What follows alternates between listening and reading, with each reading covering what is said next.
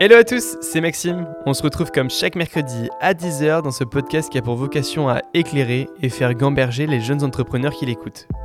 Pour me présenter, j'ai 19 ans, j'habite dans le sud de la France et je suis entrepreneur et investisseur dans l'immobilier. Je passe mon temps à chercher des opérations d'investissement locatif pour Green Living ou alors des opérations de marchand de biens en division foncière. Et depuis quelques mois, j'ai créé ce média, Jeune Entrepreneur, qui a pour objectif de donner la parole aux jeunes entreprises afin de vous donner toutes les pistes pour réussir votre projet. Et cette saison, j'ai un partenaire exclusif, Blanc, B-L-A-N-K, un compte bancaire pour les activités professionnelles qui propose un service aux indépendants afin de faciliter leur gestion comptable et financière. Donc si vous êtes indépendant, il faut savoir qu'ils ont été les premiers à automatiser la déclaration d'URSSAF et qui peuvent aussi vous aider à faire des devis, éditer des factures et bien plus encore puisque l'avantage avec Blanc, c'est qu'ils sortent des nouveaux services tous les mois en fonction des retours des utilisateurs. Je vous invite à cliquer sur le lien en description si vous souhaitez tester Blanc. Et d'ailleurs, Simon, le CEO que je remercie, et cofondateur de Blanc, est passé sur le podcast, sur l'épisode 11. Donc si tu veux en savoir un peu plus sur Blanc, n'hésite pas à l'écouter. Le lien est aussi en description. Et dans cet épisode, je reçois Cyprien, le fondateur de Wellscom, une application qui permet de traquer en temps réel l'évolution de son patrimoine immobilier, boursier ou même crypto-monnaie. Cyprien, c'est un jeune entrepreneur multirécidiviste qui a seulement 21 ans. Il a touché à la vente de montres de luxe et a aussi par la suite développé la clientèle d'un familier office. Forgé par cette dernière expérience, il nous partage comment il a monté Wellscom. Je vous remercie pour les retours que vous avez fait sur le précédent podcast. N'hésitez pas à m'en faire d'autres. On se retrouve à la fin du podcast. Bonne écoute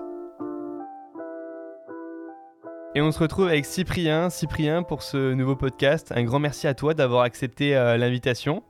Hello Maxime, écoute, merci à toi euh, de m'avoir invité euh, sur ce podcast. Bon, super, nickel. Avant de commencer le podcast et de rentrer dans le vif du sujet de, de Wellscom, qui est nous raconter qu'est-ce que c'est exactement et qu'est-ce que tu fais avec cette entreprise, est-ce que tu pourrais te présenter simplement en quelques mots, comme tu te présenterais à, ta famille, à tes amis? Eh bien, écoute, euh, donc je m'appelle Cyprien, Cyprien Delmeul, j'ai 21 ans, je suis 100% euh, bordelais et, euh, et, aussi maintenant un petit peu sur le bassin d'Arcachon, de nature assez sportive, passionné par, par beaucoup de choses et, et puis maintenant, on va dire, pleinement entrepreneur depuis, depuis une bonne année maintenant. Ok, super, nickel. Bon, on aura le temps de, revenir sur ça, mais si on fait un tour en arrière, un petit peu, euh, sur un retour en arrière, pardon, euh, sur, euh, sur ton parcours, quel type d'enfance tu as eu? Quel type d'enfance? Enfance hyper heureuse. Hein. je, suis, je suis clairement très très privilégié et, et voilà, j'ai deux sœurs dans ma famille, deux parents qui sont médecins. Euh, donc euh, famille assez assez scientifique, tu vois. J'ai une sœur qui a qui a été gentiment poussée vers la médecine, mais euh, mais tout ça de manière assez bienveillante et naturelle. Donc non non enfance enfance très très heureuse. beaucoup beaucoup de chance pour pour plusieurs raisons. On a beaucoup voyagé, on a énormément découvert d'endroits euh, tous plus magnifiques les uns que les autres. On a euh, évolué, euh, on va dire, dans, dans, des écoles et dans des sphères assez, assez saines. Donc, non, non, enfance très, très cool et, et très, très heureuse. Ok, génial. Et au niveau scolaire, tu es plutôt au fond de la classe, premier rang au milieu? Je suis non non je suis je suis plutôt plutôt fond de la classe Ok. mais mais de manière de manière assez naturelle non je suis plutôt au fond de la classe j'étais un peu j'étais un peu le le, perturbateur, tu vois, dans, mes classes, mais on va dire que je faisais toujours le toujours le minimum euh, pour euh, voilà pour pas trop euh, pas trop avoir de soucis et puis et puis passer les, les classes sans encombre. donc au début j'ai sauté une classe, hein, je crois que c'était en, moyenne section. Donc tu vois j'étais j'étais un peu prématuré, je suis né en début d'année donc donc j'avais j'avais quelques facilités. Alors je crois que les thématiques à l'époque c'est de faire des coloriages magiques, je devais être assez doué. Mais, euh, mais tu vois, donc j'ai sauté une classe et puis euh, non, scolairement, j'étais euh, j'étais assez sportif, donc souvent absent. Je faisais du tennis, euh, un petit peu à haut niveau pendant pendant un certain temps, donc donc j'étais assez absent. voilà, je, je, faisais le minimum et puis ce qui m'importait, c'était surtout de, me, de passer du bon temps avec les avec les potes et, et se marrer. C'était plutôt cool. Bon, génial. Ok, ça marche. Euh, T'avais des rêves de métier ou des exemples de métiers en tête quand tu étais au, collège, au lycée? J'en avais, avais quelques-uns. Euh, forcément, je voulais être, je voulais être sportif de haut niveau. Ok. Dans, dans le Euh, milieu de comme quel euh, sport? Dans, dans le tennis, dans Dans le tennis? tennis, moi je suis, euh, je suis à fond tennis, euh, donc je voulais, euh, je voulais vraiment être, être dans le tennis. Puis bon, petit à petit, je pense qu'il y a, il y a des choix qui se font assez naturellement, mais, mais qui te sont imposés. Donc naturellement, bon, c'était plus un plaisir d'aller d'aller faire du sport avec des potes et, et d'être tranquille. voilà, le mercredi matin à, à faire des entraînements. Donc, donc je dirais que j'ai vite arrêté euh, ce, projet de devenir, euh, de devenir vraiment sportif de haut niveau, d'avoir une carrière et de miser là-dessus, pour, euh, pour plutôt partir sur...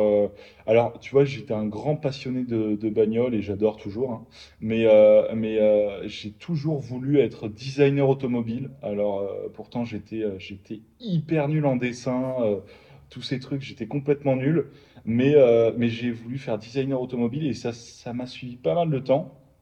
Euh, puisque, euh, puisque euh, ouais, j'ai j'ai poursuivi cette idée pendant, pendant quelques temps. Je crois que j'avais même fait un petit stage avec un, avec un mec qui faisait des dessins dans l'automobile, donc c'était plutôt, plutôt chouette. Euh, mais bon, après, c'était hyper compliqué et surtout, j'étais pas du tout bon en dessin, donc ça s'est vite arrêté. Mais qu'est-ce qui t'intéressait dans cette activité? Bah, déjà, déjà, le milieu des voitures, c'était quand même un truc qui me, qui me, qui me faisait kiffer. J'adorais ça.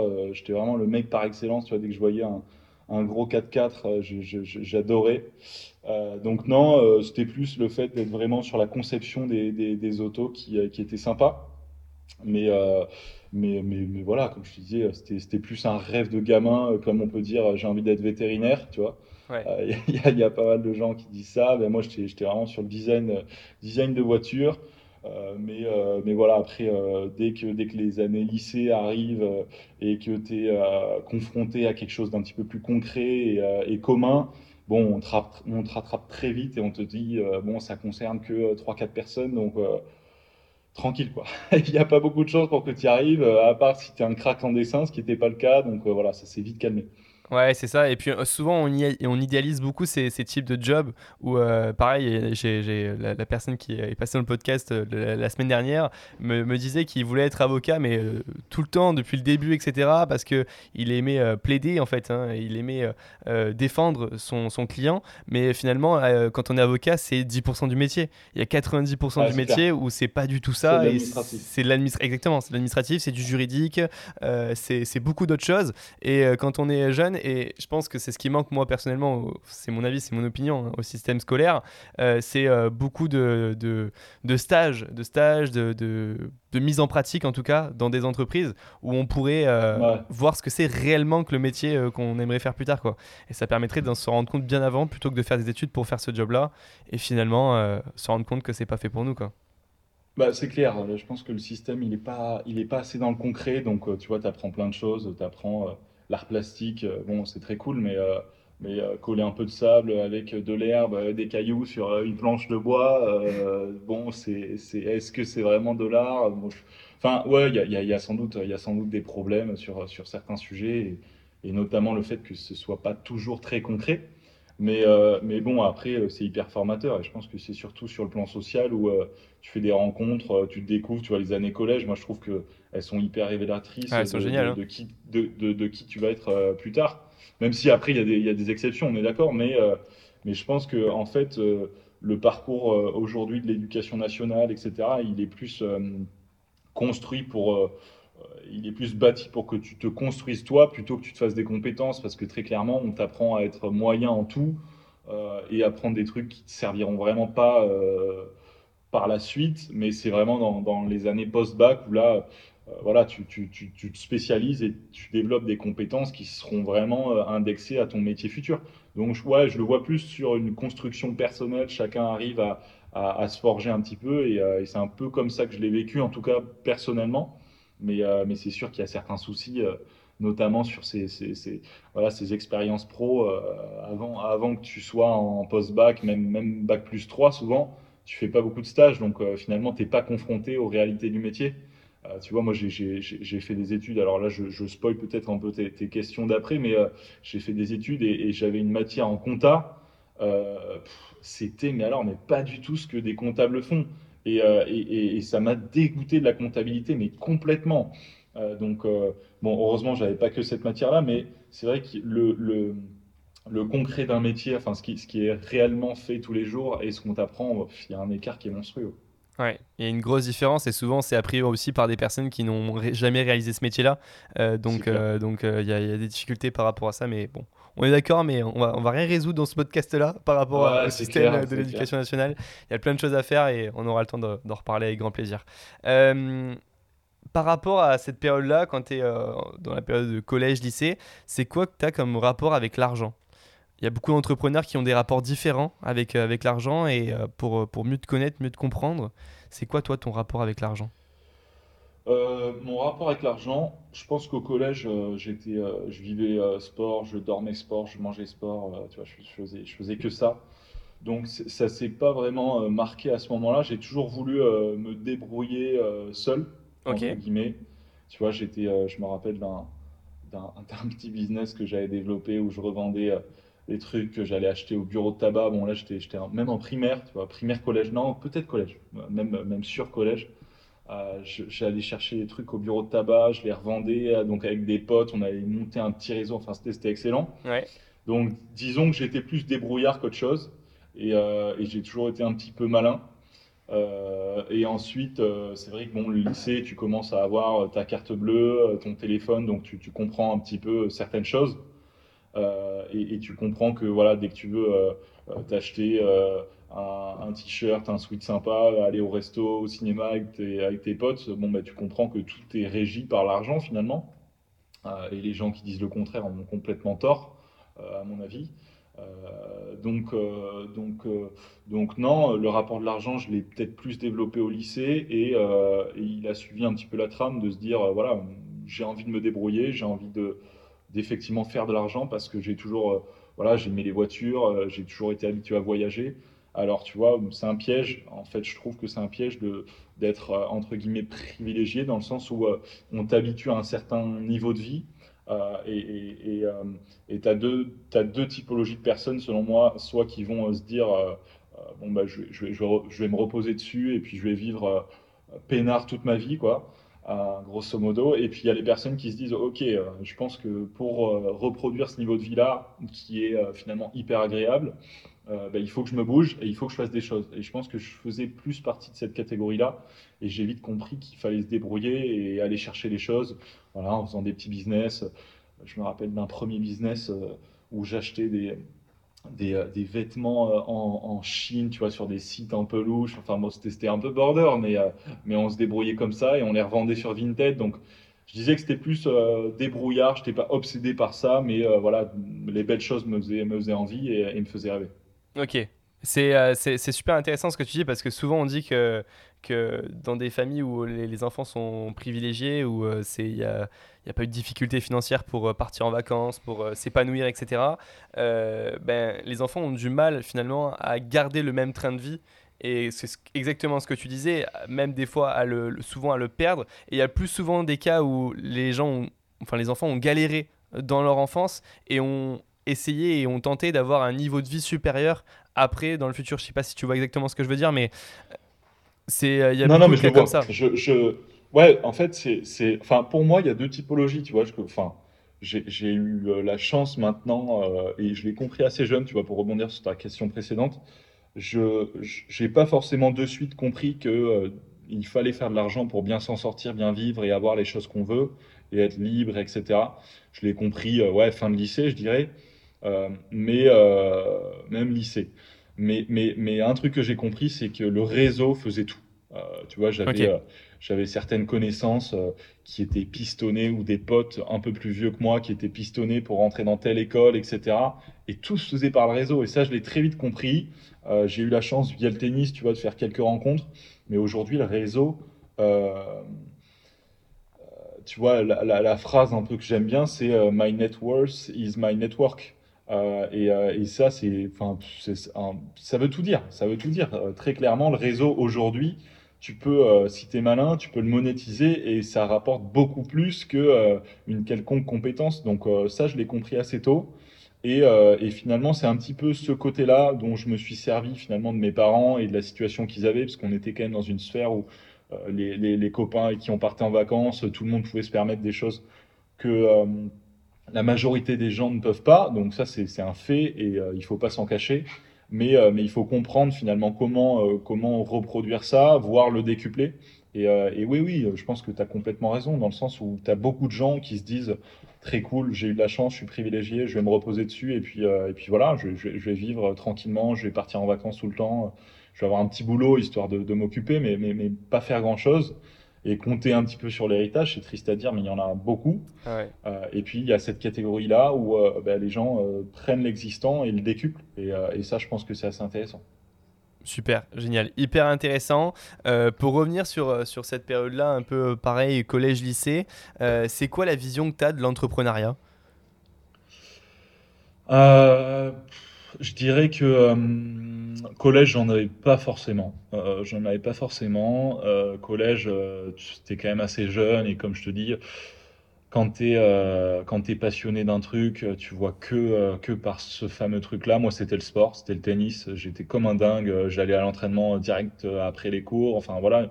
Il y avait principalement que ça. Donc, au collège, j'avais pas forcément une vision de l'entrepreneuriat très prononcée ou vraiment bien construite. effectivement, après le lycée, j'ai commencé à boursicoter un petit peu avec euh, euh, le compte titre de mes parents où je m'ouvrais des comptes sur IG Trading, tu vois, je m'en rappelle, et, euh, ils te permettent de, créditer une enveloppe virtuelle pour, boursicoter. Donc, tu vois, je faisais, je, m'amusais un peu comme ça.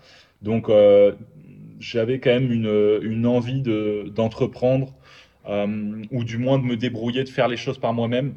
et, et je me suis très vite, tu vois, dans la sphère collège-lycée, euh, détaché comme un leader, tu vois, avec mes groupes de potes, etc. On était deux, trois où on, voilà, on lidait un petit peu le, le groupe euh, qu'on avait. Et, euh, et, ça, et ça, tu le vois très très vite quand même quand tu arrives à fédérer autour de toi. Même, tu vois, je, dis, je te dis un exemple assez, assez débile, mais quand tu choisis les équipes au foot en primaire, bon, ben, tu vois très vite qui sont les capitaines, etc. Bien sûr. Ouais, ça, je pense que, ça, je pense que c'est des petits indicateurs clés qui te font dire, OK, toi, tu es fait pour être le leader, fédérer, avoir plein de monde derrière toi et aller de l'avant. Et tu as d'autres personnes qui ont euh, sont pas forcément construits pareil et c'est tout à fait respectable. J'ai plein de potes qui sont euh, euh, hyper peinards, ils veulent être prudents, ils ont quasiment leur vie qui est construite jusqu'à leur leur retraite et ça leur va très très bien comme ça, ils sont heureux. Moi, j'étais pas du tout comme ça, je voulais voilà, l'idée, je voulais fédérer, manager un peu un peu tout le monde autour de moi. Donc je pense que c'est un petit peu la première le premier skills qui est quand même assez, euh, assez euh, indexé quand même à l'entrepreneuriat. Tu pas beaucoup d'entrepreneurs qui ne sont pas des leaders par définition. donc, donc je pense que l'entrepreneuriat s'est débloqué un petit peu à, cet âge-là. j'ai commencé à boursicoter, je commençais aussi à regarder des, vidéos sur l'invest immobilier. Alors, va savoir pourquoi maintenant j'en regarde sur YouTube, il y en a plein qui sont, qui sont top, mais alors bon, fallait se les taper, tu vois, quand tu avais 15-16 ans, tu pouvais penser plus au sport, au nana ou autre chose. Donc euh, non, j'étais j'étais j'étais curieux et, euh, et, voilà, je consommais beaucoup de contenu sur les entrepreneurs, mais j'avais pas encore passé le cap. Ok, super. Et euh, du coup, après le lycée, tu choisis de faire quoi comme étude Après le lycée, déjà toute fin de lycée, donc j'avais 17 ans, je commence à m'intéresser aux montres. Alors j'adorais les montres, j'étais un passionné d'horlogerie. fallait forcément choisir des études, donc bon, j'avais une pression familiale qui qui, m'a poussé naturellement vers, la filière scientifique, qui est d'ailleurs très bien, hein, parce que ça, t'apprend plein de choses, à réfléchir correctement, avoir une méthode de travail et une assiduité euh, assez importante. Euh, donc, euh, naturellement, je me dirige vers la filière scientifique et post-bac, euh, je, me dirige vers un DUT, DUT GEA, gestion des entreprises et des administrations. Euh, j'y vais sans trop vraiment savoir où je vais en termes de formation. Je commençais à beaucoup, euh, beaucoup m'intéresser à l'économie, à la bourse, comme je te disais, etc. Donc ça collait, tu vois, gestion des entreprises. Il y avait un peu de finance d'entreprise, un peu de finance de marché. Enfin, c'était assez, assez généraliste comme formation, mais très, très, très bonne formation. Franchement, j'ai, euh, j'ai adoré. Après coup, après coup, j'ai trouvé ça vraiment top parce que tu apprends pas les choses en profondeur, mais tu en apprends beaucoup, beaucoup. Tu as euh, quand même des, des, choses qui sont euh, très bien enseignées, tu as beaucoup de concret et, euh, et c'était, c'était top. Euh, c'était vraiment une super formation qui apprend beaucoup de bases, donc, donc je regrette pas. Et j'ai fait deux ans, deux ans dans ce DUT. Ok, ça marche. Et à ce moment-là, tu t'intéresses déjà à monter une première société? Exactement, exactement. comme je te disais, je commence à m'intéresser aux montres.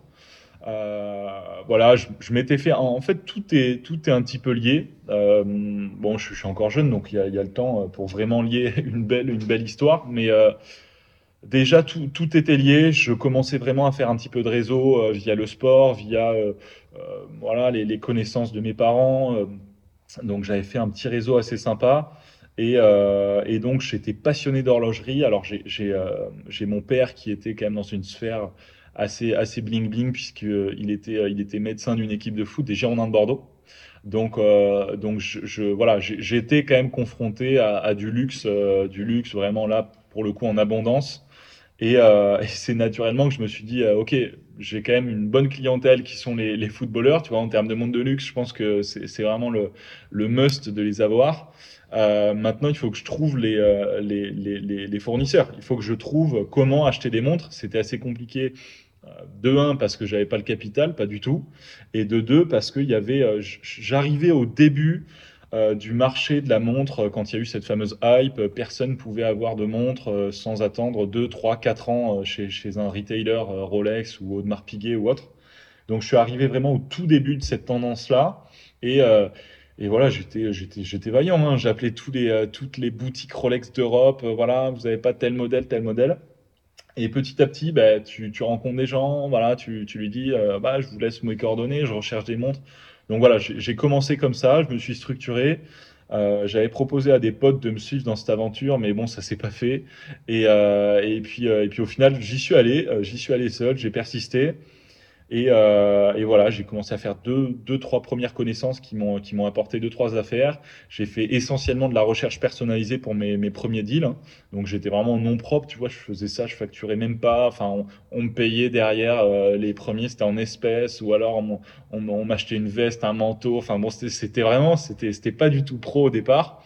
Mais euh, mais voilà, je commençais à me faire mon petit réseau.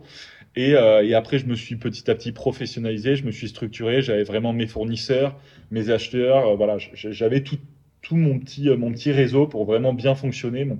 Ma logistique était plutôt bien ficelée et, et ça a plutôt bien marché. Hein. On a fait ça pendant, enfin, j'ai fait ça pendant un an. Et, euh, et, je te dis, voilà, j'ai fourni plein de joueurs de foot. J'ai vendu des, montres à des joueurs de foot maintenant qui sont super connus. Et, euh, et tu vois, j'avais 18 euh, ans euh, et je commandais des montres. J'avais des factures qui arrivaient sur ma boîte mail de Patek Philippe à 70 000 euros. Donc c'était génial. Et, euh, je t'avoue que quand même, quand on, quand on me voyait arriver dans des boutiques Rolex ou Crésus ou autres, bon, j'étais pas toujours légitime et j'étais pas toujours bien accueilli. Tu vois, on me disait ouais, repassez plus tard. Euh, je, suis en rendez-vous. Bon, euh, c'est le jeu, mais je pense que j'ai forcé un peu le destin en me construisant une crédibilité et, euh, en voilà, en, poussant un peu les portes qui n'étaient pas forcément destinées à quelqu'un à de mon âge. Tu disais que tu n'avais pas de capital au départ et donc du coup difficile à, monter. Comment tu as fait du coup pour vendre les premières montres et pour générer ce BFR euh, très simple, très simple. Euh, au début, j'étais vraiment uniquement sur de la recherche personnalisée, c'est-à-dire que euh, ben, finalement, j'avais aucun capital, mais j'avais le réseau d'acheteurs et parfois de fournisseurs. Donc, donc, donc finalement, ben, je, je, faisais l'intermédiaire entre les deux. Il y avait certaines montres qui étaient très dures à se procurer pour, pour le commun des mortels. Et, euh, et, moi, j'arrivais justement parce que voilà, j'avais appelé plusieurs fois. Voilà, j'avais dit que j'avais j'avais des clients pour pour acheter ça, euh, pour acheter ce type de modèle là. Et, euh, et petit à petit, bon, bah, j'ai trouvé les acheteurs. J'ai fait plusieurs recherches personnalisées où je facturais un certain pourcentage du montant de la montre. Et, euh, et c'est comme ça que j'ai vraiment gagné les premiers euros. Je les ai réinvestis de suite, de suite. Je me suis euh, créé une petite enveloppe où euh, je gardais tout. Et, euh, et, euh, et, puis après, bah, j'ai pu acheter, acheter ma première Rolex. Donc là, je me suis vraiment spécialisé. J'ai fait de l'achat-revente, de la recherche personnalisée et, euh, et des fois, je m'associe avec quelqu'un pour, pour vraiment faire des gros deals. Mais, mais c'était vraiment mon, cœur de métier au départ de, de dire voilà, vous arrivez pas à avoir telle montre, je vais l'avoir, j'ai les connaissances pour, mais, mais je vous facture tant. Ok, super super intéressant. Euh, sur cette première boîte, tu as arrêté au bout d'un an. C'est quoi les raisons qui t'ont fait arrêter? Euh, les raisons qui m'ont fait arrêter, euh, il y en a plusieurs. Il y en a plusieurs. Euh, déjà, c'est le marché. Le marché devenait complètement fou. tu avais des montres qui, tu vois, pour te donner un exemple, parce que, parce que je l'ai eu, il y avait une montre qui se vendait à peu près 30 000 euros en boutique. Alors, il faut savoir que dans le marché des montres, il y a quand même deux, deux marchés. il y a le marché officiel dans les boutiques où tu vas chez Rolex et tu t'achètes une Oyster perpétuelle, par exemple où là, tu vas l'acheter, euh, je te dis une bêtise, 5000 euros. Selon les configurations, ça varie, hein, mais euh, tu vas l'acheter 5000 euros. Et sur le marché gris, donc ce qu'on appelle le marché gris, c'est le marché de la revente, euh, tu vas l'acheter 10 000 euros, le double. Parce que cette montre-là, il faut être client Rolex ou alors il faut attendre 2-3 ans. Et comme tu as des gens qui ne veulent pas attendre, bah, ils te les achètent de suite, le double du prix. Donc tu as vraiment cette distinction de ces deux marchés-là et c'est justement entre les deux euh, les intermédiaires qui ont les accès sur le marché officiel et qui ont les acheteurs sur le marché gris qui, euh, qui marchent bien et qui font un peu d'argent. Et donc c'est vraiment là-dessus que je me suis positionné. Et, euh, et c'est ce marché-là, ce marché gris qui est devenu complètement fou. Les gens, on leur a annoncé 10-15 ans d'attente pour une montre et une montre qui, qui, valait à peu près 30 000 euros en boutique. Je parle de la Patek Philippe Nautilus. Euh, les 5711 ou les 5712. Euh, à la base, c'est quand même une montre qui vaut 30 000 euros. Donc c'est déjà une très très belle montre. Et tu vas chez Patek, les mecs ils te disaient, vous ne pouvez pas l'avoir. C'est même plus une question d'attendre 10 euh, ans, 15 ans. Non, on ne prend plus de personnes en liste d'attente. Donc ça devenait complètement fou, les mecs. Toutes les boutiques Patek en Europe, il n'y en a pas énormément. Et puis c'est une maison qui crée quand même très peu de pièces à l'année. mais les mecs te disaient, voilà, je peux même pas prendre votre nom, vos coordonnées parce que on ne pourra pas honorer votre commande. Euh, donc, euh, donc voilà, ils avaient 5, 10, 15, 20 000 personnes sur des listes d'attente, donc c'est devenu complètement fou. Les gens ont compris qu'il y avait de l'argent à faire en achetant directement dans les boutiques et en vendant derrière. Donc, euh, donc voilà, le marché, ça a été une bulle, ça a explosé depuis, donc je me suis retiré vraiment avec beaucoup de chance, tout petit peu avant que ça, que ça éclate, même si j'ai essuyé deux, trois deals négatifs, forcément, mais c'est le jeu. Ok, ça marche. Intéressant. Donc, tu as su, as su rebondir. C'est le marché qui, euh, qui, euh, qui, qui, corrigeait, entre guillemets ou, euh? Ouais, il y, a le marché qui, corrigeait et puis après les opportunités personnelles. Tu vois, j'avais donc ma petite clientèle montre qui était une clientèle assez fortunée avec beaucoup de moyens, forcément. et, et, voilà on va dire mon, mentor, hein, parce que c'est vraiment, vraiment celui qui m'a tout appris, m'a proposé justement de, transposer un petit peu cette clientèle dans un, dans un business beaucoup plus durable et, beaucoup moins volatile, euh, qui était la gestion de patrimoine au sein d'un family office, d'un cabinet de, gestion de pattes, mais très haut de gamme. Euh, dans lequel j'ai pu transposer une certaine partie de mes clients euh, qui avaient des, voilà, des vrais sujets de gestion de patrimoine. Ok, et donc là, tu es, encore dans tes études ou tu as fini tes études quand tu... Ah ouais, je, je, je, suis encore dans mes études. Je, tu vois, la, la, pour te donner un peu, de, un peu de, chronologie, la boîte de montres, ça a été vraiment entre euh, ma première année de, de DUT GEA et le début de la deuxième. Mais, mais, mais ça c'est...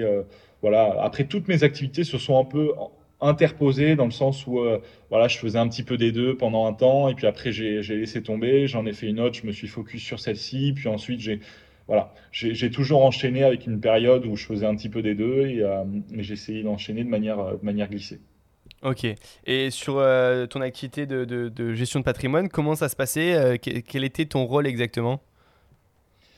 Mon rôle, euh, mon rôle, ça a été assez simple. Ça a été de développer la clientèle, développer le, voilà, faire du développement commercial. Donc, euh, donc je, touchais un petit peu à tout. Ça m'a permis déjà de connaître vraiment le, le, secteur, euh, la, la, gestion privée de manière, de manière plus globale et, et comprendre un petit peu comment, comment conseiller les gens, comment les onboarder.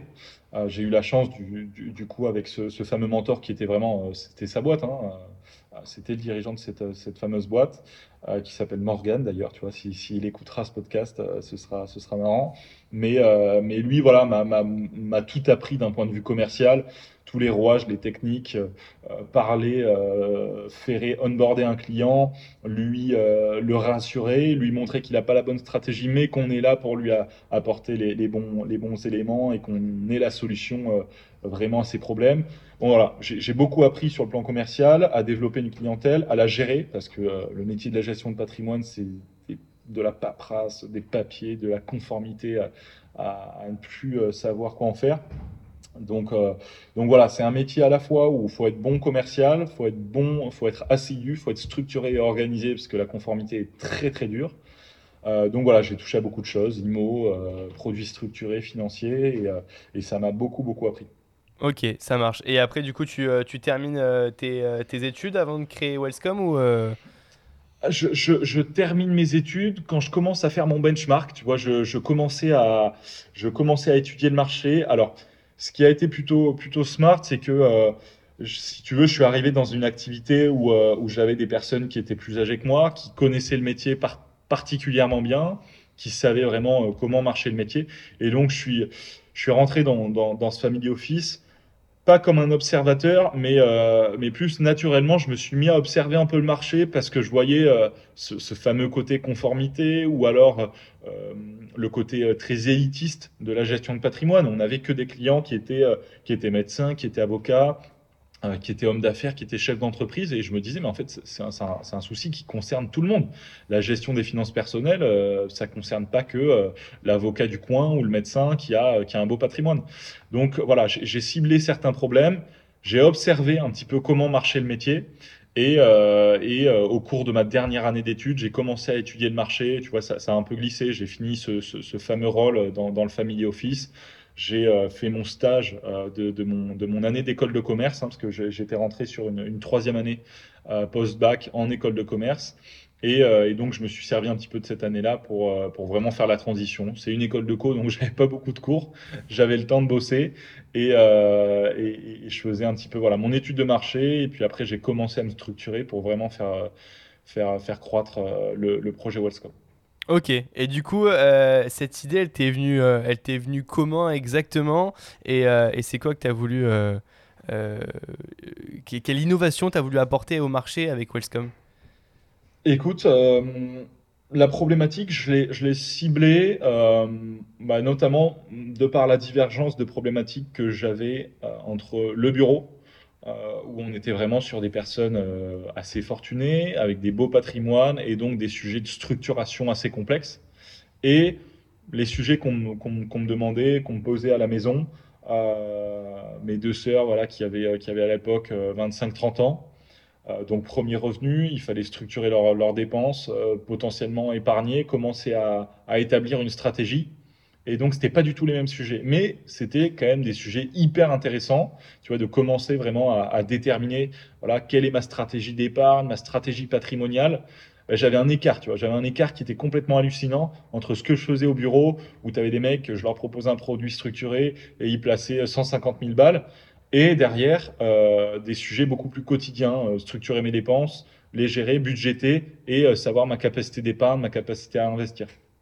Donc, euh, donc je me suis quand même posé la question comment ça se fait que des jeunes personnes, des jeunes salariés, des jeunes cadres euh, n'aient pas le réflexe d'aller voir, tu vois, des gestionnaires de patrimoine, parce que ça, ça pourrait totalement être le cas. Et en fait, le modèle de gestion de patrimoine, il est indexé euh, en fonction de l'encours géré. Donc, si tu as beaucoup de clients qui t'apportent peu de sous finalement, peu de peu d'encours, euh, ces clients-là vont avoir les mêmes euh, modalités de conformité, c'est-à-dire que tu dois traiter de la, exactement de la même manière un client qui vient placer 10 000 ou 10 millions. Et donc ça, ça fausse complètement le modèle de la gestion de patrimoine et ça le rend complètement élitiste. Tous les gestion, gestionnaires de patrimoine, ils veulent avoir le moins de clients possible, mais le plus d'encours. Donc, euh, il y a quand même euh, voilà une forme d'accessibilité qui, euh, pose problème. Et, c'est cette problématique-là que, que, que, je me suis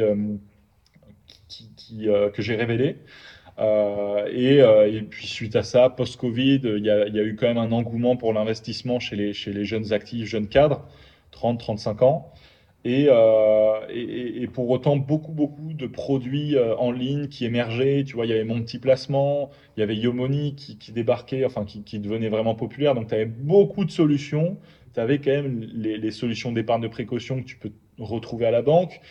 Mais, euh, mais pour un mec ou, une nana qui n'a pas forcément le temps ou les compétences pour vraiment choisir la meilleure solution, et, et, vraiment avoir une gestion de patrimoine qualitative, ben, c'était hyper compliqué. Donc vraiment, c'est ce constat-là que j'ai fait et je me suis dit, il faut aller plus loin, il faut, il faut vraiment voir ce que ça donne et comment je peux les aider dans, dans ce début de gestion de patrimoine.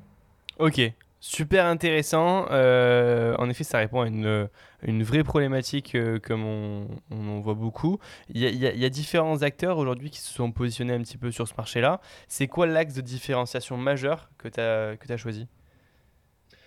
Euh, Je dirais aujourd'hui que notre positionnement et notre volonté de développement produit elle est, euh, elle est unique. Elle est unique, euh, et c'est vraiment, euh, vraiment avec toute prétention gardée que je dis ça, parce qu'il y a des acteurs qui bossent hyper bien, qui font des produits super canons et qui, sont top, et, que je préconiserais parce que, parce que ça, correspond à un certain profil de gens et, c'est top.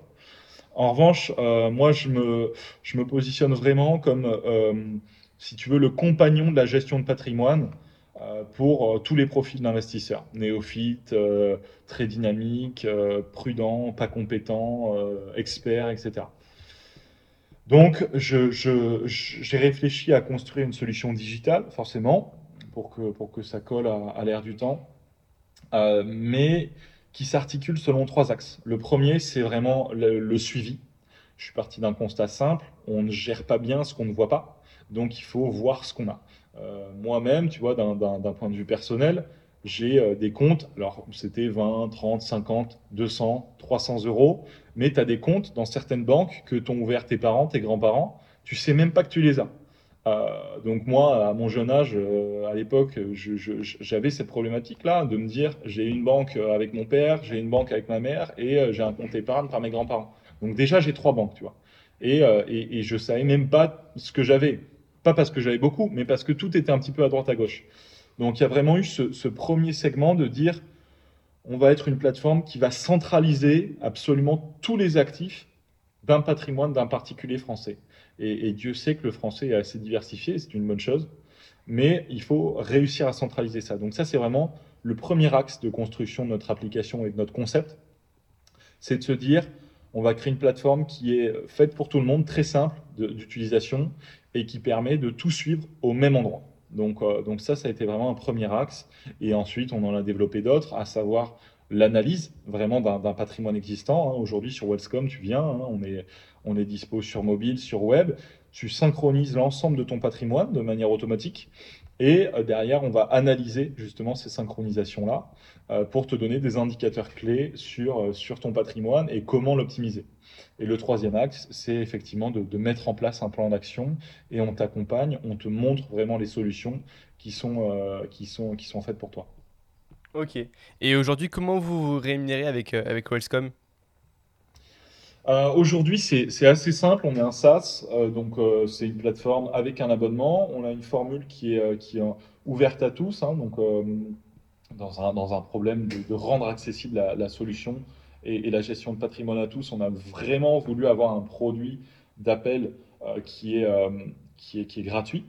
Ok. Donc, euh, donc tu, tu, as vraiment cette, cette, cette possibilité de centraliser, finalement, de, de vraiment rassembler tous tes comptes, tous tes avoirs, tous tes actifs, tous tes passifs sur une seule et même application, et ça, c'est gratuit. Donc, donc vraiment, j'invite tout le monde à, à, à essayer de synchroniser ses actifs, tu vois, pour tester rien que euh, le fait de, euh, de, ne plus avoir deux, trois, quatre banques euh, et applications bancaires financières pour ne centraliser et n'en avoir qu'une. Donc ça, c'est vraiment une valeur ajoutée qu'on propose gratuitement.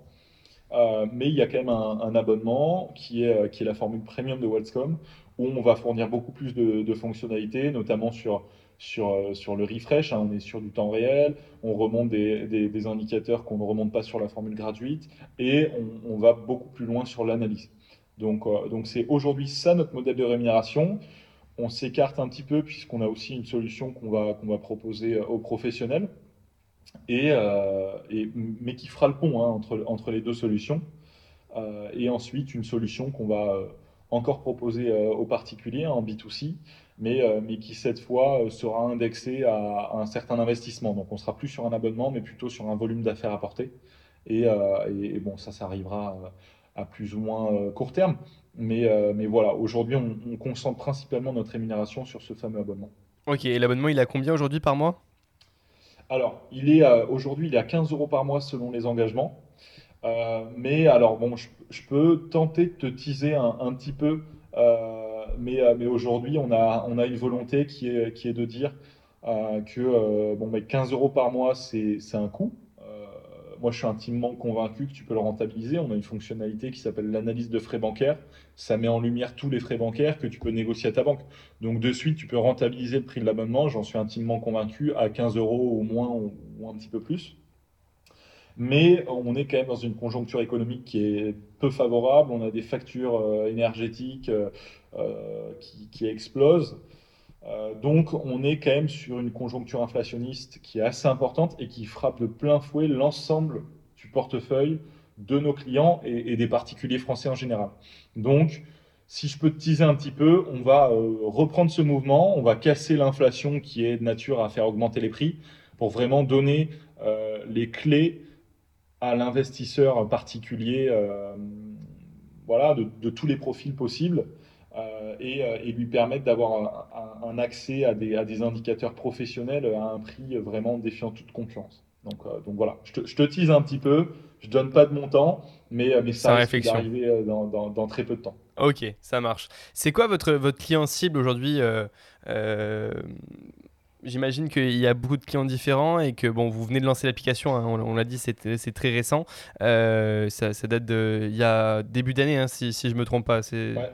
Exactement, le 16 janvier. 16 janvier, donc voilà, c'est assez récent. Euh, j'imagine que vous avez dû quand même commencer à avoir vos, vos, premiers clients et faire euh, des premières euh, réunions autour de, ces derniers.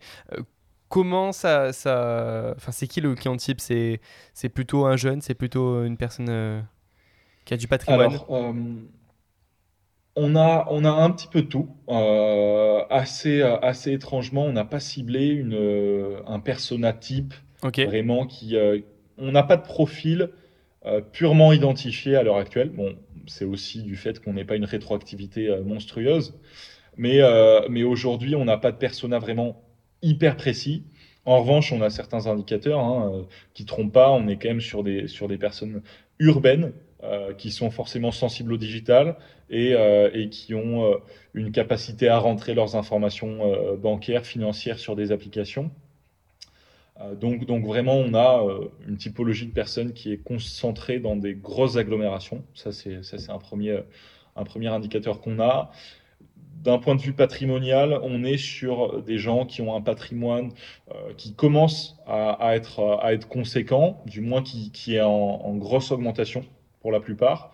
On a pas mal d'investisseurs. Ça veut dire quoi qui commence à être conséquent? C'est quoi en termes de, de chiffres? En termes de chiffres, euh, tu vois, on est sur un patrimoine moyen autour de 150 000 euros. Ok. Donc, euh, donc, donc ça commence à patrimoine être un certain hein. patrimoine. Hein, c'est, un, ouais, ouais. C'est, euh, c'est un beau montant. Euh, donc finalement, euh, si tu veux, on a pas mal de gens qui ont levé de la dette et on a pas mal d'investisseurs IMO, soit, soit pour faire du patrimonial, une résidence principale, ou alors pour faire de l'invest locatif. Euh, mais on a pas mal d'investisseurs IMO et c'est euh, une, des, une des, des classes d'actifs qui est, qui est synchronisée en premier sur notre application. Ok, ça marche. Et, tu dis que vous pouvez faire une analyse du patrimoine après pour, pour ces personnes qui s'inscrivent. Est-ce que vous êtes équipé de, entre guillemets, de, de, de, conseillers en gestion de patrimoine en interne? Comment vous les, vous les conseillez aujourd'hui, ces personnes-là? Alors, il y, a, une nuance qui est assez importante. Aujourd'hui, il y a un statut qu'on appelle CIF, conseiller en investissement financier, qui est euh, qui est pas anecdotique du tout, puisque ça régit vraiment euh, ton droit et euh, ta capacité à conseiller de manière personnalisée quelqu'un. nous, on est passif et c'est une volonté. On veut pas l'être puisque on prône la tendance un petit peu actuelle du do it yourself, c'est-à-dire que on, comment on préconise, euh, on, encourage l'ensemble de notre communauté, de nos, de nos utilisateurs, à euh, finalement comprendre vraiment comment se compose leur patrimoine, quels sont les risques indexés à ce patrimoine, quelles sont les forces, les faiblesses, les opportunités, les menaces. Euh, et donc, Finalement, on n'a aucun conseiller en gestion de patrimoine physique, hein. c'est purement des fonctionnalités euh, digitales, informatiques, donc on a des algorithmes, on a un petit peu d'IA qui commence à arriver, euh, pour, pour interpréter certaines, certaines choses, mais on, on ne te conseille pas de manière personnalisée.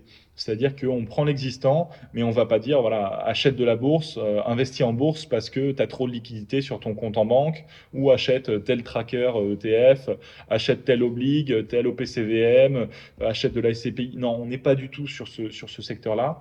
On est plus sur, voilà l'existant, euh, quelles sont tes faiblesses? Est-ce que tu payes beaucoup de frais? Euh, Est-ce que tu as beaucoup de liquidités?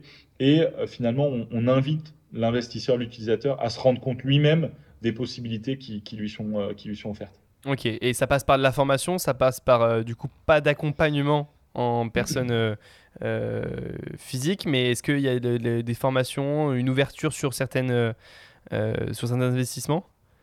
Alors c'est très cool que tu poses cette question parce que euh, ça fait aussi partie des, valeurs très importantes de, notre projet. Euh, je pense qu'il y a quand même un gros problème et tout à l'heure on, parlait de, l'éducation française de manière assez générale. Euh, on est quand même un Français où l'éducation financière et notamment finance personnelle, elle est absolument pas du tout présente et est un comportement assez assez global en France qui est de dire tu vas acheter ta maison, tu vas emprunter, enfin tu, vas avoir ton premier salaire, tu vas un petit peu épargner, tu vas faire un apport, tu vas emprunter, tu vas acheter ta maison et tu vas mettre du cash de côté. Et si tu le peux, tu vas acheter une deuxième maison. C'est vraiment le plan type des Français. Et ça concerne énormément de personnes. Alors, j'entends par épargne assurance vie, bien évidemment, parce que beaucoup, beaucoup de Français ont, une assurance vie. Je dis pas que c'est pas bien, mais je dis qu'il y a euh, des choses qui sont euh, peut-être euh, plus correspondantes à telle volonté ou euh, qui sont euh, plus profitables à tel profil. Donc, euh, si tu veux, je pense qu'il y a quand même une éducation à apporter, et ça, ça a été une valeur hyper importante pour nous. On a, on a développé le réseau Wellscom, qui était une place d'échange, un forum, pour finalement permettre aux, aux utilisateurs, aux investisseurs d'échanger entre eux. Euh, bon, c'est devenu un petit peu un forum à ciel ouvert où tu vois, on nous, on nous, euh, on nous parlait plus des problèmes de synchronisation ou des problèmes sur l'app, étant donné qu'on était sur une V1, on en avait pas mal, donc c'était plus devenu un support à ciel ouvert, donc on l'a, on l'a rebrandé, on l'a un petit peu modifié. Euh, notre volonté avec ce réseau, c'était vraiment d'apporter du contenu éducatif et, une bienveillance. Donc on l'a, on l'a rebrandé et maintenant on propose une académie directement sur notre site web qui est ouvert à, tout le monde. Il faut pas se connecter, il faut pas s'inscrire. C'est vraiment en open source et on, essaye de, mettre euh, des, articles qui sont construits avec des experts. On n'a pas la prétention de dire qu'on est des experts sur euh, euh, la fiscalité, sur l'investissement IMO, sur la comptabilité, ce genre de choses. donc on fait intervenir des fois sous forme de vidéo, des fois sous forme écrite, des experts dans certains domaines pour finalement éduquer financièrement et apporter, comme tu disais, ce degré de formation, histoire que les investisseurs aient les compétences minimum pour voir ce qui se passe et comprendre les indicateurs qu'on leur propose sur l'application. Ok, ça marche. Euh, j'imagine que du coup le patrimoine évolue tous les mois, euh, forcément, l'indice, voire euh, plus régulièrement que ça. Je ne sais pas la fréquence d'évolution du patrimoine. Euh, qu'entends-tu par patrimoine? Patrimoine euh, pour chaque particulier ou euh, la somme agrégée sur l'ensemble de l'application Non, c'est chaque particulier sur son app. Si demain, demain j'ouvre mon app, je vois mon, mon patrimoine bouger tous les jours, tous les, toutes les semaines, tous les mois, tous les... exactement. Tu le vois, tu le vois bouger tous les jours, hein, de, de, manière, de manière régulière, notamment pour les, les, classes d'actifs qui sont plus volatiles, hmm. la bourse, la crypto, si tu en as. Euh, tu vois aussi remonter toutes tes transactions bancaires. Hein. Donc, euh, on, prend aussi le pas sur des applications qui marchent très très bien, mais qui font uniquement de l'agrégation de comptes financiers et qui font ta budgétisation, euh, ta catégorisation de dépenses, ce genre de choses.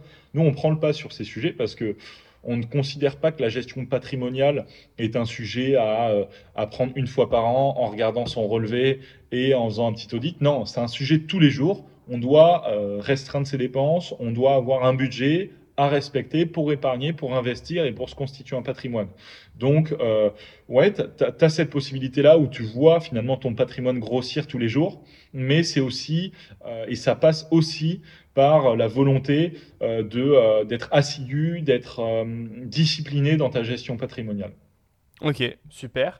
Et euh, comment euh, vous calculez l'augmentation? Alors, euh, pour ce qui est de la bourse et de la crypto-monnaie, c'est quand même assez simple. Hein. J'imagine que si le Bitcoin prend 2000 dollars et que mais qui a un Bitcoin, bon bah voilà, c'est pas compliqué. Mais par exemple, pour l'immobilier, qui, est, euh, euh, qui a besoin d'indices euh, beaucoup plus précis, par exemple, si je vous dis que j'ai acheté un bien immobilier en plein centre de, de, de, Montpellier, comment je sais qu'il a pris 1%, 2%, 3% sur l'année? Alors c'est très simple. on a, on a aujourd'hui bon, mais des ressources en France qui nous permettent d'avoir un, répertoire, si tu veux, un, page blanche géant sur l'ensemble des transactions en France. Donc déjà, c'est des ressources qui sont publiques, euh, c'est des, des, logiciels, des sites d'État. Comme DVF euh, et, Ouais, comme DVF, exactement, c'est ce que j'allais te dire. Euh, DVF qui a un site assez peu connu et pourtant qui donne une tendance sur tel ou tel quartier, sur le marché, les dernières transactions, etc. Et qui est hyper puissant. Après, tu as des acteurs comme Meilleur Agent qui donnent des, prix au mètre carré. Euh, tu as les chambres de notaires qui font des reportings trimestriels sur les tendances de fonds, de transactions, de marché, d'évolution, etc. Donc, euh, finalement, on a co-développé un estimateur immobilier où tu vas finalement rentrer bah, ton adresse, les caractéristiques principales euh, de, ton, de, ton, de ton bien. Et on va en sortir une estimation, une valeur qui est construite euh, avec un degré de différence, un degré de confiance qui, diffère, mais qui est toujours euh, adossé finalement aux données qu'on remonte par, euh, par DVF, par meilleur agent ou par, par, par d'autres, par, d'autres, par d'autres bases de données, par d'autres sources. Mais on essaie de mixer toujours l'ensemble de nos, de nos bases de données pour essayer de fournir une estimation la plus correcte possible. Ok, et, et ça prend en compte aussi l'état de, de l'appartement, l'état du bien? Ouais, moi ouais, tu, tu, tu, renseignes tout en fait. Tu viens sur l'application, euh, tu, as, tu as un choix entre. Aujourd'hui, c'est euh, uniquement euh, disponible entre un appartement et une maison. On va avoir la classe investissement locatif, où là, tu pourras vraiment soit mettre un immeuble. Entrer le loyer aussi en face hein. voilà, avoir le loyer, des charges, tes impôts, pour vraiment sortir des, des, indicateurs clés et, qui sont hyper importants pour les investisseurs, le TRI, la renta, enfin le taux de rentabilité interne mm. et plein d'autres choses. Donc, c'est voué à, s'améliorer, mais aujourd'hui, euh, c'est hyper simple. En deux minutes, tu euh, donnes ton adresse, les caractéristiques, et on te sort une, value. Ok. écoute, parfait, hyper intéressant. Euh, T'en parlais au tout début du podcast et je pense que c'est intéressant d'y revenir maintenant. Euh, tu parlais du réseau qui était le, point le plus important. comment on se crée un réseau? Comment tu as réussi, toi, personnellement, à te créer un réseau? Je pense que je pense que le réseau, euh, de manière assez, euh, assez générale, euh, il y a beaucoup de gens, alors je ne dis, dis pas que j'ai raison, hein, mais je dis en tout cas ma vision personnelle. je pense que le réseau, il y a différentes manières de se le construire. et je pense qu'il y a pas mal de personnes qui construisent leur réseau en se disant, OK, je vais avoir accès à telle personne pour me servir de telle personne pour faire ça ou pour arriver à ça. Et, euh, je pense que c'est la mauvaise manière de faire. Aujourd'hui, euh, quand tu arrives à, constituer un certain réseau et avoir des personnes qui sont clés, qui sont expérimentées, qui sont compétentes ou qui ont telle et telle connaissance sur certains sujets, euh, je pense que c'est des personnes de manière générale assez sollicitées. Et donc, si tu les, si tu les abordes, si tu les rencontres uniquement dans le but de te servir de ces personnes-là pour arriver à tes fins, c'est pour moi, c'est la mauvaise manière de faire. Euh, il faut plutôt tisser une relation de confiance, montrer que tu as euh, une appétence sur les sujets qui traitent dans sa vie pro, dans sa vie perso, euh, que tu as des accointances, des passions communes, des sujets communs. Donc, créer finalement une relation avec les personnes. Je dis pas que tu ne penses pas à l'intérêt que cette personne peut t'apporter, mais il faut l'oublier un certain temps et créer une vraie relation parce que euh, quand une personne qui est, euh, qui est euh, hyper sollicitée, on voit que la personne vient et ne la sollicite pas directement pour avoir accès à telle ou telle ressource ou telle ou telle chose, mais elle va se dire, OK, cette personne-là, elle, fait son, elle fait son chemin de son côté, elle n'a pas forcément besoin de moi, contrairement à toutes les autres. Et, et c'est un petit peu comme ça que j'ai essayé de construire mon réseau, dans le sens où dès que j'avais une personne qui pouvait m'apporter, je m'en servais pas de suite, ou je m'en servais pas du tout. Euh, et, finalement, ces personnes-là, ben, euh, elles te considèrent comme, sympa, tu, tu tisses des relations et elles peuvent même t'ouvrir des portes de manière naturelle. Donc, euh, je dirais qu'aujourd'hui, un réseau, ça se construit sur le long terme euh, il faut pas être trop gourmand et il faut pas surtout vouloir euh, le gain tout de suite. Alors le gain, c'est un mot qui, qui- enfin, je, je, je sais pas si tu vois ce que je veux dire, Si, mais exactement. Je, comprends exactement tu- ce, voilà, la tu tires un gain de que quelqu'un. Exactement. C'est pas, il faut pas aller chercher. Et moi, je vais même plus loin que ça. C'est que je me dis, comment en fait cette personne-là, je peux lui apporter de la valeur avant même que elle-même m'en apporte. Clairement, clairement, Euh, et clairement. euh, je me, je- dans toutes les relations, j'essaye de voir. Et il y a des gens qui ont de suite quelque chose à t'apporter.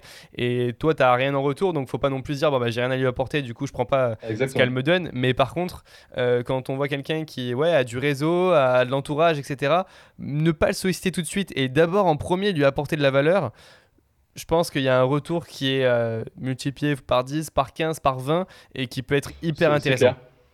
Ouais, ouais, c'est clair. Euh, fran- franchement, je suis totalement aligné avec ce que, ce que tu dis.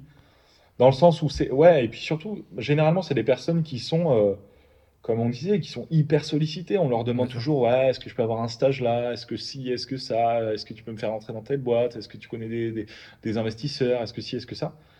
Pff, Au bout d'un moment, je pense que, tu vois, elles te disent non euh, de manière gentille, mais, mais elles disent non à tout le monde parce qu'elles ont, elles ont trop de demandes. Donc, je pense que, ouais, exactement. So- soit tu leur apportes de la valeur si tu peux, soit tout simplement tu tisses une relation avec, euh, comme tu fais avec un pote, avec, euh, avec une connaissance, tu t'entends bien avec, tu prends de ses nouvelles, etc.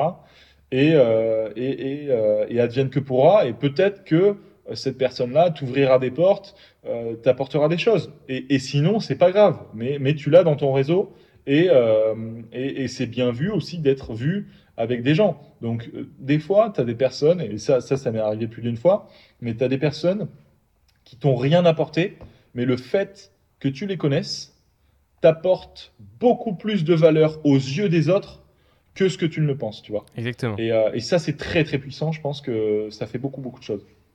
Parfait. Écoute, super.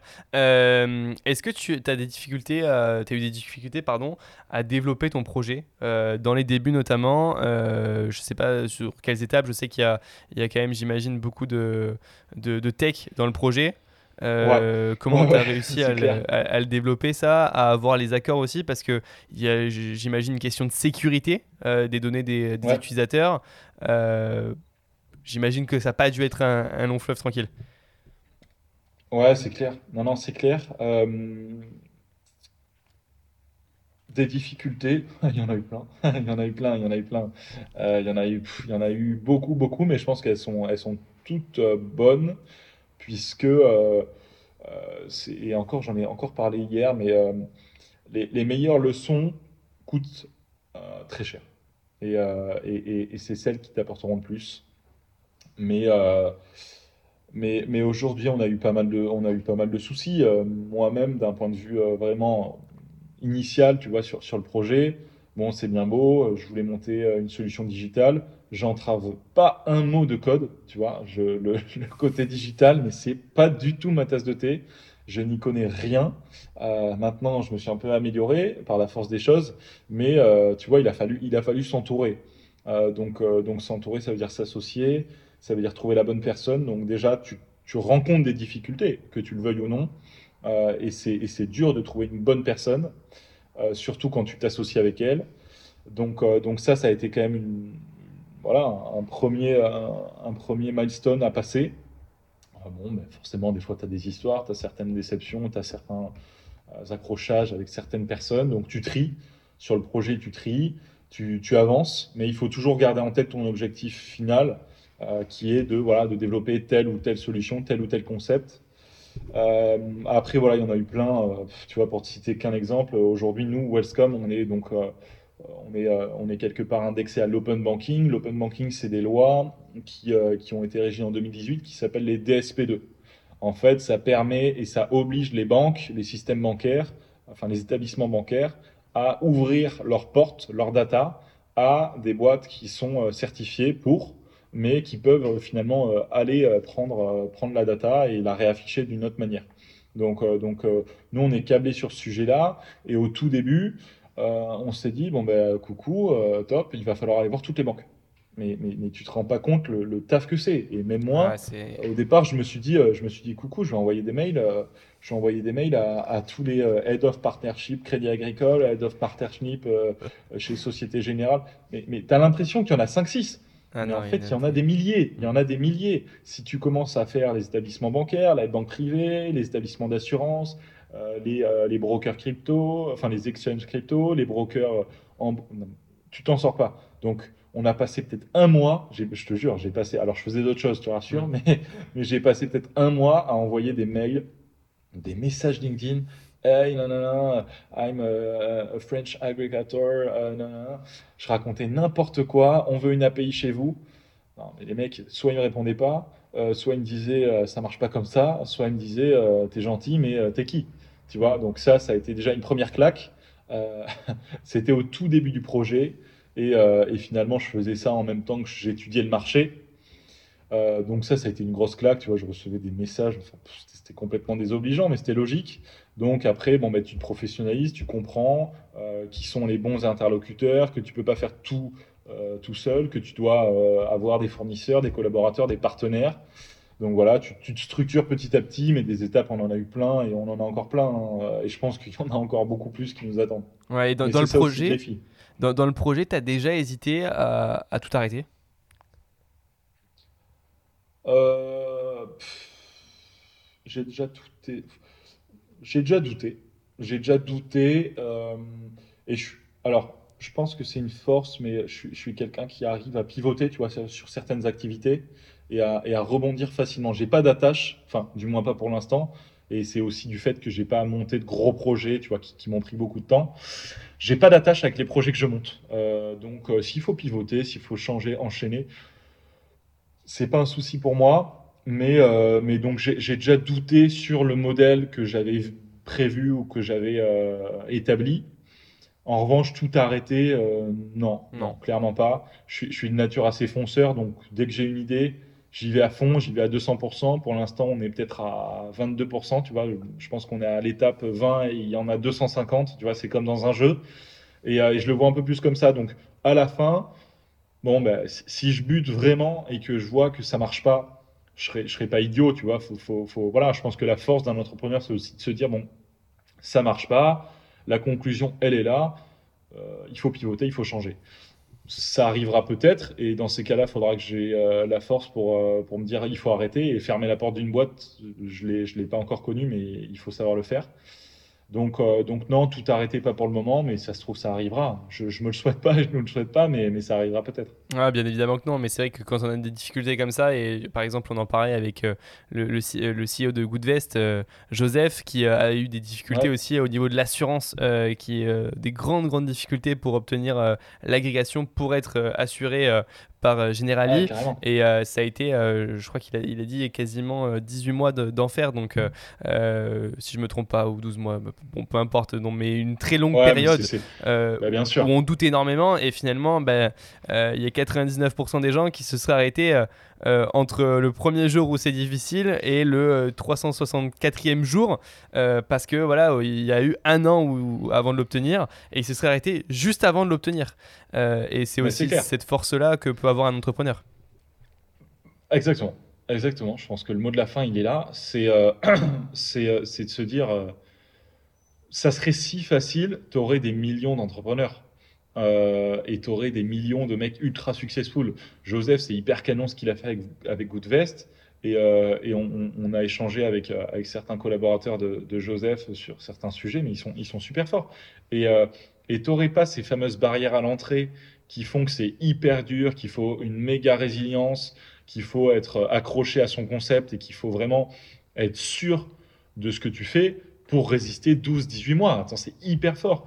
Euh, et, je pense que voilà, ça, désigne et ça, limite le nombre d'entrepreneurs. Mais je pense que c'est un peu comme la sélection naturelle. Tu vois, tu as des bons, tu as des mauvais, tu en as qui survivent, tu en as qui meurent. Enfin, c'est la loi du plus fort. Et quelque part, dans l'entrepreneuriat, je pense que la résilience, la, l'assiduité, la persévérance, c'est euh, les critères de sélection naturelle. Mais je pense que c'est un peu comme ça que ça se passe génial. Écoute, super. En tout cas, hyper intéressant. Je te souhaite euh, une belle réussite avec, euh, avec Wellscom. Si euh, je pouvais te poser deux dernières questions pour la fin. la première, c'est est-ce que tu as des conseils, ou même un conseil plutôt, à donner à un jeune entrepreneur qui nous écoute, que tu aurais aimé qu'on te donne, bah, soit il y a un an quand tu as eu le début de ce projet-là, ou le début de ta, ta première boîte? Euh, il y en a plein. Il y, en a plein, il y en a des bateaux, il y, en a des bateaux, mais euh, il y en a des bateaux auxquels je pense, mais qui sont hyper vrais. Euh, déjà, alors, je, vais tricher, je vais t'en dire deux. Je vais t'en Allez, vas-y, c'est autorisé. Le, premier, le premier, c'est plus de se dire, euh, il faut se lancer, tu vois. Euh, je pense que quand tu réfléchis trop, enfin, c'est hyper bateau, mais c'est c'est mais c'est hyper vrai, c'est hyper vrai. Ouais, c'est la vérité. C'est-à-dire que si tu réfléchis sur un projet, euh, ouais, mais ça, ouais, mais il y a ça, ouais, mais il y a cette barrière là, ouais, mais il faut avoir cette cette certification, il faut avoir cet agrément. Bon, voilà. Si, tu réfléchis trop, terminé, laisse tomber. Euh, il faut être un minimum fonceur, il faut se lancer. Euh, et, alors, tu vois, je rebondis sur un podcast que j'avais entendu qui est une mine d'or de Marc Simoncini, où il disait il y a les et et il y a les mais. Mais, en fait, c'est exactement ça. Les et, ils se disent on va faire ça, et on va faire ça, et on va faire ça. Et ils se lancent. Il y en a certains qui se lancent pas, mais, mais tu as quand même ça. Et ceux qui réfléchissent, qui, ont, euh, qui se veulent entrepreneurs, qui se disent ouais, je vais devenir entrepreneur, euh, je vais monter un super projet, et il y en a plein qui, l'ont fait, mais souvent, ils prennent tellement de temps à se dire, mais il y a ça qui pourrait pas marcher, mais voilà. Bon, ben, ça, ne marche pas, donc il faut se lancer. Ça, c'est le premier, il est un peu bateau. Et ensuite, le deuxième, c'est euh, d'écouter personne. Euh, d'écouter personne parce que, comme, comme le dit Mbappé, il n'y a, a pas d'âge. Il n'y a pas d'âge pour se lancer. Tu vois, je pense que la crédibilité, tu l'achètes et tu la prouves euh, de par ton, ton acharnement, euh, tes compétences, ton intelligence, ton, ta faculté à, t'adapter, à, être de plus fort, euh, de plus en plus fort et, et, voilà, et à, te renforcer, à écouter les autres. Mais les autres, surtout quand c'est les bons conseils de personnes qui l'ont vécu, mais quand tu as ta tante qui te dit ouais mais ça ça, marchera jamais, n'écoute personne, n'écoute personne parce que si tu te mets à écouter les gens, euh, tout le monde a un avis, surtout en France, tu vois, en France, période du Covid, tu as 68 millions de, de, médecins, période de la Coupe du Monde, tu as 68 millions de Didier Deschamps, donc euh, quand euh, Cyprien Delmeul ou Maxime, il veut monter son projet, bah, bah, tu as, 68 millions d'entrepreneurs. Donc tout le monde va te donner ton avis, son avis, et va te dire que si ça, ça, c'est pas fait pour toi et qu'il faudrait mieux continuer les études, les machins. Non, il faut prendre des risques, il faut y aller. Si tu le sens, vas-y donne-toi à fond et n'écoute personne. Super, écoute, euh, de, deux bons conseils en tout cas, merci, merci Cyprien. Comment on peut te contacter euh, si on est intéressé pour échanger avec toi, pour parler de ton projet? Écoute, moi je suis sur LinkedIn, alors je ne suis pas assez euh, créateur de contenu, il faudrait que je, me mette une routine de, de, de, post, il faudrait que je poste plus, en plus j'adore LinkedIn, j'y passe beaucoup de temps à lire les articles, donc sur LinkedIn carrément. Euh, on peut, on peut m'écrire euh, euh, et, ensuite, et ensuite, non, par Wellscom, par le biais de Wellscom, on a, on a plusieurs contenus. Allez voir le site. si vous avez des, sujets sur lesquels vous avez des questions avant d'investir, contactez l'équipe. On vous répondra avec grand, grand plaisir. Et, surtout, voilà. il, faut, il faut se lancer pour les entrepreneurs, il faut se lancer et, puis, et puis s'ils ont des questions sur un lancement de projet, je ne suis pas légitime pour répondre à tout, mais en tout cas, je me ferai un malin plaisir de le faire. Eh ben super. Merci Cyprien. Merci beaucoup pour l'invitation, c'était très cool. Je vous remercie d'avoir écouté Jeune Entrepreneur jusqu'à la fin. Si le podcast vous a plu et que vous voulez le soutenir, n'hésitez pas à le partager à la personne à qui vous avez pensé en l'écoutant et surtout à mettre 5 étoiles sur la plateforme où vous l'avez écouté, ça me ferait extrêmement plaisir. J'en profite aussi pour remercier une nouvelle fois mon partenaire Blanc qui me permet de faire évoluer le podcast. Toutes les informations les concernant sont dans la description. On se retrouve la semaine prochaine, même heure, même endroit. Salut